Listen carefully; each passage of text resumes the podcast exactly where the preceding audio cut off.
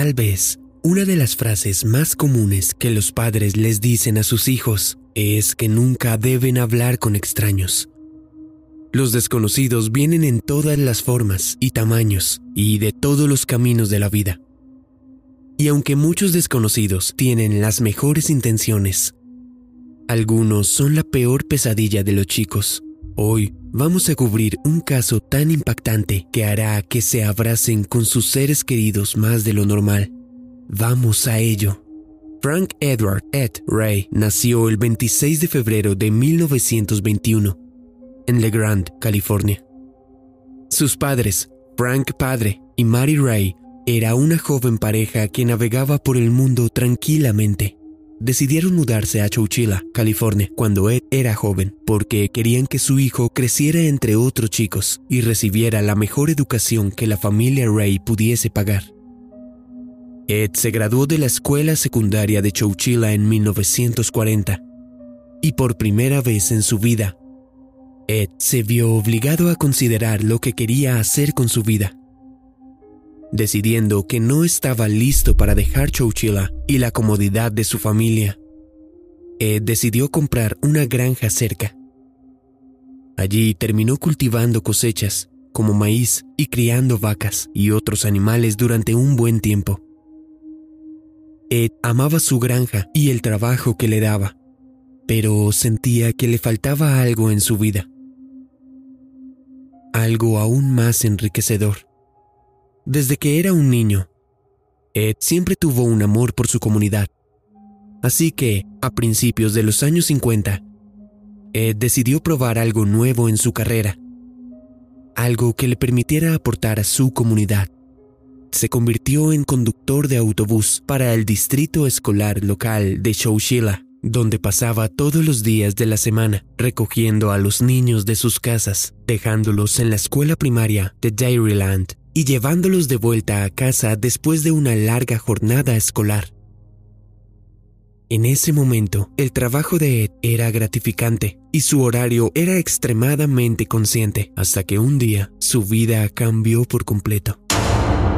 Los niños de la ruta de Ed eran todos de Chowchilla. De hecho, la mayoría de ellos eran incluso nietos de sus propios excompañeros de clase de la época en que él estudiaba en la escuela primaria de Dairyland.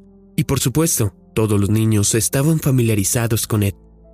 La mayoría de ellos incluso esperaban verlo al principio y al final de sus días.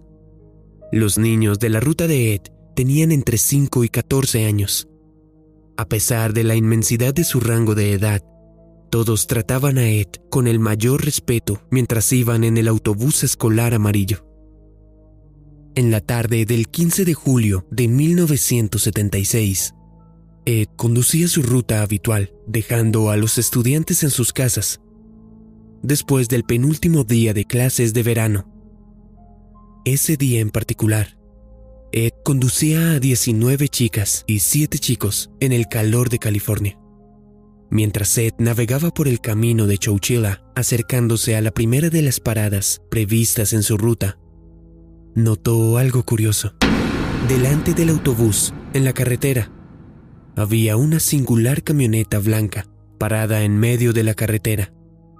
Cuando Ed se acercó, notó una segunda camioneta Parecía que la que estaba en medio de la carretera tenía algún tipo de dificultad, bloqueando así el tráfico. Ed, siendo el hombre servicial que era, se detuvo justo delante de la furgoneta y miró a su alrededor para ver si tenía algún problema con el motor. Mientras Ed cambiaba de marcha y ponía el pie en el freno, vio a tres hombres salir de la camioneta que tenía delante. Casi al instante, Ed sintió algo en el estómago, pero era demasiado tarde. Los tres hombres tenían armas en sus manos y usaban medias sobre sus rostros para esconder sus identidades. Antes de que Ed pudiera reaccionar, los tres hombres armados se dirigieron al autobús escolar y uno de ellos apuntó un arma a la cabeza de Ed. En su oído, el asaltante le dijo a Ed que se alejase del volante o le dispararía. Ed, con las manos levantadas, se apartó para que uno de los pistoleros pudiera tomar el autobús. empezó a conducir, mientras los otros dos hombres custodiaban el autobús. Ed era muy consciente de que él y los 26 niños que tenía a su cargo se encontraban de repente en una situación muy peligrosa de la que seguramente no saldrían pronto. Mientras los atacantes se dirigían a un pequeño cauce en la carretera, Ed hizo todo lo posible por permanecer en silencio por miedo a que los atacantes lo callasen para siempre. Incluso para tranquilizar a los niños y asegurarles que todo iba a salir bien. Como resultado del silencio de Ed, los niños comenzaron a hacer preguntas, como suelen hacer los niños, sobre su paradero y su nuevo destino. La niña más pequeña del autobús, Mónica Ardery, de 5 años, quedó fascinada con uno de los atacantes en concreto, ya que las medias que le cubrían formaban las orejas como un conejo. Como no tenía forma de entender el peligro de la situación, Mónica, en un momento tan crítico de su vida, demostró a Ed la gravedad de la horrible realidad en la que se encontraban los niños, que no eran lo suficientemente mayores para entender lo que estaba pasando. Él tampoco estaba tan seguro de qué estaba pasando. En la base del cauce los atacantes procedieron a agrupar a Ed y a los 26 niños en dos furgonetas separadas, obligándolos a entrar uno por uno. Una vez dentro, los atacantes cerraron de golpe las puertas de la camioneta y apagaron las luces de esta. Ed observó el interior de las camionetas mientras él y los niños sentían la tierra moverse debajo de los vehículos. Las camionetas fueron vaciadas de cualquier cosa funcional y no tenían ni comida ni agua. Cuando las camionetas empezaron a arrancar, Ed revisó su reloj y anotó la hora de su partida. Amontonados en la parte de atrás de las dos furgonetas, Ed y los 26 niños se vieron obligados a soportar 11 largas horas de viaje sin ir al baño y sin tener ni idea de a dónde se dirigían. Como la mayoría de los niños eran jóvenes, la falta de precauciones al conducir hizo que la mayoría de los niños más pequeños experimentaran mareos intensos. Muchos de los niños tuvieron que vomitar en la parte trasera de la camioneta, mientras que los mayores trataron de mantener a los más pequeños tranquilos cantando canciones para animarlos. Los niños cantaron canciones como Boogie Nights, Love Will Keep Us Together e incluso su propia interpretación de If You're Happy and You Know It Clap Your Hands. Salvo que los niños no estaban nada contentos, incluso cambiaron la letra a Si estás triste y lo sabes, aplaude. Al oír esto, Ed empezó a sentirse aún más ansioso de lo que ya estaba. Para cuando eran las 3 y 30 de la mañana, Ed y los niños habían sido conducidos a una cantera de Livermore, a casi 160 kilómetros de Chowchilla, donde habían sido secuestrados originalmente. Aturdidos, confundidos y absolutamente aterrorizados, Ed y los niños fueron escoltados fuera de las camionetas, uno por uno. Al salir, uno de los secuestradores hizo que cada niño dijera su nombre y entregara una pieza de ropa. Ed no podía entender lo que estaba pasando, ni tampoco podía entender por qué él y 26 niños eran el objetivo de ese ataque. Lo peor de todo es que Ed solo podía asumir que su destino, junto con los niños, sería la muerte. Para sorpresa y horror de Ed, los tres secuestradores llevaron a cada niño más adentro de la cantera. Cuando Ed se adelantó, notó que había una camioneta debajo de ellos una camioneta que había sido enterrada a 12 pies bajo tierra. La única parte visible era el techo. En la parte superior del techo había una pequeña abertura y una escalera que bajaba hacia la camioneta enterrada. Ed se dio cuenta de que él y los niños estaban siendo llevados en fila a la camioneta. Uno por uno, los niños se vieron obligados a bajar la escalera del camión enterrado. El horror de la situación comenzó a sentirse, por lo menos para los niños mayores del grupo.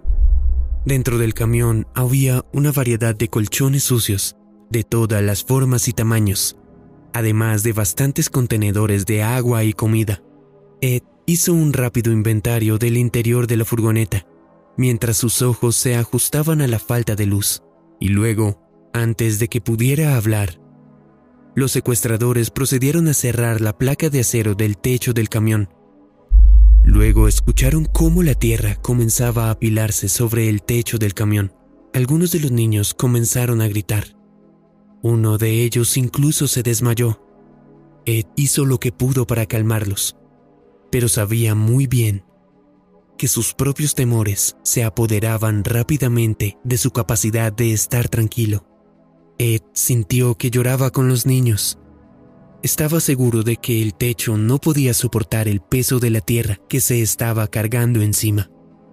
Temía que inevitablemente se desplomara, con el camión cada vez más cargado. Ed miró a los niños, viendo sus caras aterrorizadas, y entonces algo peculiar sucedió. El mayor del grupo, Mike Marshall, de 14 años, se levantó y declaró que no iba a morir sin intentar al menos salir. Ed se llenó de un nuevo propósito. Se puso en pie con Mike e hizo que los chicos mayores le ayudaran mientras planeaba su escape.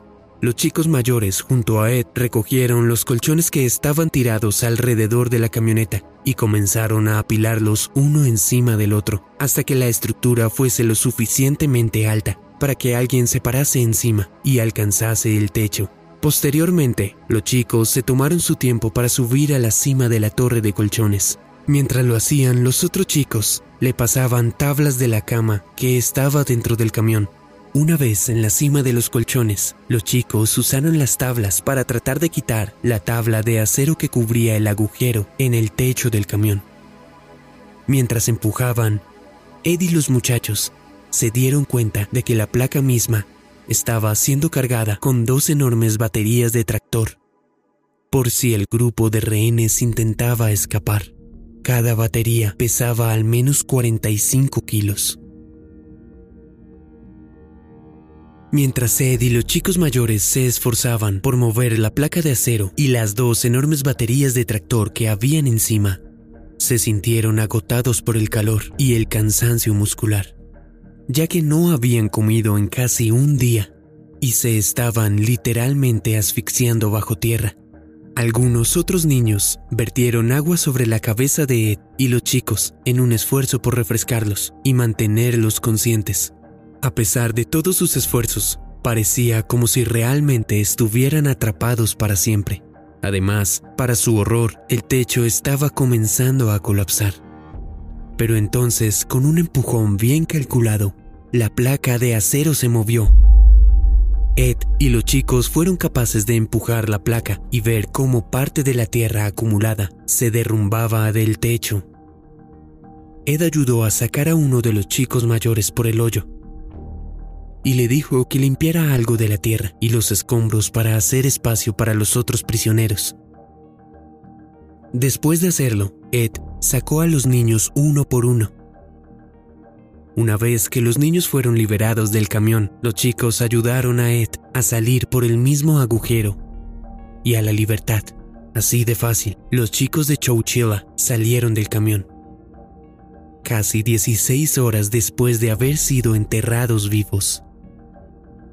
Ed y los niños se dirigieron a la caseta del guardia de la cantera, cerca del Parque Regional de Shadow Cliffs East Bay, en un intento de localizar ayuda. Allí encontraron a un guardia nocturno en la cantera, que aunque increíblemente confundido, se ofreció a llamar a la policía y esperar con el grupo a su llegada. Una vez que la policía local llegó a la escena, no podían creer lo que Ed y los niños afirmaban que había ocurrido. Cuando los oficiales localizaron el camión enterrado, se horrorizaron por lo que le había pasado a Ed y a los pequeños niños, y se sintieron aliviados de que hubiesen escapado. La investigación sobre quién estaba a cargo del secuestro no llevó mucho tiempo, ya que una cosa quedó clara para los investigadores. Quien quiera que fuera el responsable tuvo que haber tenido acceso a la cantera durante mucho tiempo para poder enterrar un camión de ese tamaño. Con una notable rapidez, los investigadores pudieron localizar al hijo del dueño de la cantera, el entonces joven de 24 años, Frederick Newhall Woods, ya que sabía que accedía a la cantera con frecuencia durante el verano Una vez que encontraron a Frederick, la policía pudo localizar rápidamente a sus dos amigos, los hermanos James y Richard Chomfield. Tras arrestar a los tres jóvenes en las dos semanas siguientes al secuestro inicial, la historia comenzó a revelarse ante las narices de los investigadores. The bus carrying the youngsters and driver from the summer school session at Dairyland Unified School was found empty in a bamboo-covered area of the dry Berenda Slough. There is no doubt the bus was deliberately hidden in the thicket, and dust on the seats indicated the 26 youngsters were not aboard when the bus was driven into the slough. The mysterious disappearance would also indicate that at least two people had to be involved one to drive the bus into the slough, and another to guard the youngsters. There were other vehicle tracks on top of the bus tire tracks in the sand. Many of the worried parents were waiting at roadside, while others kept an all night vigil at the Chowchilla police station. Frederick, James y Richard revelaron a la policía que, a pesar de venir de familias extremadamente ricas, los tres habían caído en una deuda muy alta. Como los hombres necesitaban dinero desesperadamente, pensaron que lo mejor era tomar rehenes por rescate, como a menudo se hacía en las películas. Así que secuestraron a los chicos del autobús de Ed, porque, como afirmaba James, Necesitábamos múltiples víctimas para conseguir múltiples millones y elegimos a los niños porque los niños son preciosos. El Estado estaría dispuesto a pagar un rescate por ellos y no se defienden. Son vulnerables. Se cree que los tres secuestradores se inspiraron en el cuento el día que los niños desaparecieron, The Hawk Pentecost, ya que los detalles de la historia y su secuestro son notablemente similares. Además, el libro Daring Detectives de Alfred Hitchcock, donde se publicó la historia, estaba en la biblioteca de Chowchilla y había sido prestado para ellos. Desafortunadamente, para Frederick, James y Richard no pudieron presentar su solicitud de rescate de 5 millones de dólares porque todas las familias de los niños secuestrados habían estado llamando al departamento de policía de Chowchilla en busca de sus hijos desaparecidos. Con las líneas telefónicas obstruidas, los secuestradores decidieron esperar un día para llamar y entonces, para su consternación, vieron en las noticias que esa misma noche Ed y los niños habían logrado escapar. Su plan había fallado miserablemente. Cuando los secuestradores de Chowchilla fueron a juicio, los tres se declararon culpables de secuestro y robo. Los tres fueron sentenciados a cadena perpetua con la posibilidad de libertad condicional. En 2012, Richard Schofield fue liberado de prisión y en 2015, James fue puesto en libertad condicional. Frederick Woods, por otro lado, como principal responsable del secuestro, se le ha negado repetidamente la libertad condicional a lo largo de los años y permanece en prisión desde su sentencia inicial. Es importante señalar que, aunque los 26 niños y Ed Ray lograron sobrevivir a la aterradora situación de los rehenes en 1976, la realidad de la experiencia todavía persigue a muchos de ellos hasta hoy. La mayoría de los niños involucrados en el secuestro sufrieron de ansiedad, ataques de pánico y una variedad de pesadillas relacionadas con los secuestros y la muerte como resultado del trauma. De hecho, la mayoría de las víctimas del secuestro, incluso, informaron de que tenían síntomas continuos de trauma, incluso 25 años después del incidente. La angustia que experimentaron esos niños a tan temprana edad fue llevada con ellos durante la mayor parte de sus vidas. Y todo porque tres hombres gastaron dinero que no tenían y necesitaban devolver. Después del incidente, Ed Ray recibió una medalla de la Asociación de Empleados Escolares de California por servicio comunitario sobresaliente como resultado de su valentía y su trabajo para mantener a los niños a salvo en ese terrible día. Los niños se reunieron el 22 de agosto de 1976, poco más de un mes después de su asombrosa fuga, para celebrar a Ed Ray. El grupo tomó una foto en el evento, con Ray de pie, en la parte de atrás. Ed murió en 2012 en un asilo de ancianos en Chowchilla a la edad de 91 años. A pesar de todo lo que ocurrió entre el día del secuestro y el día de su muerte, los niños de Chowchilla nunca olvidaron lo que Ed hizo por ellos. En sus últimos días, Frank Edward Ray fue visitado por muchos de los niños de la escuela que ayudó a salvar durante el secuestro del autobús escolar en Chowchilla 35 años atrás.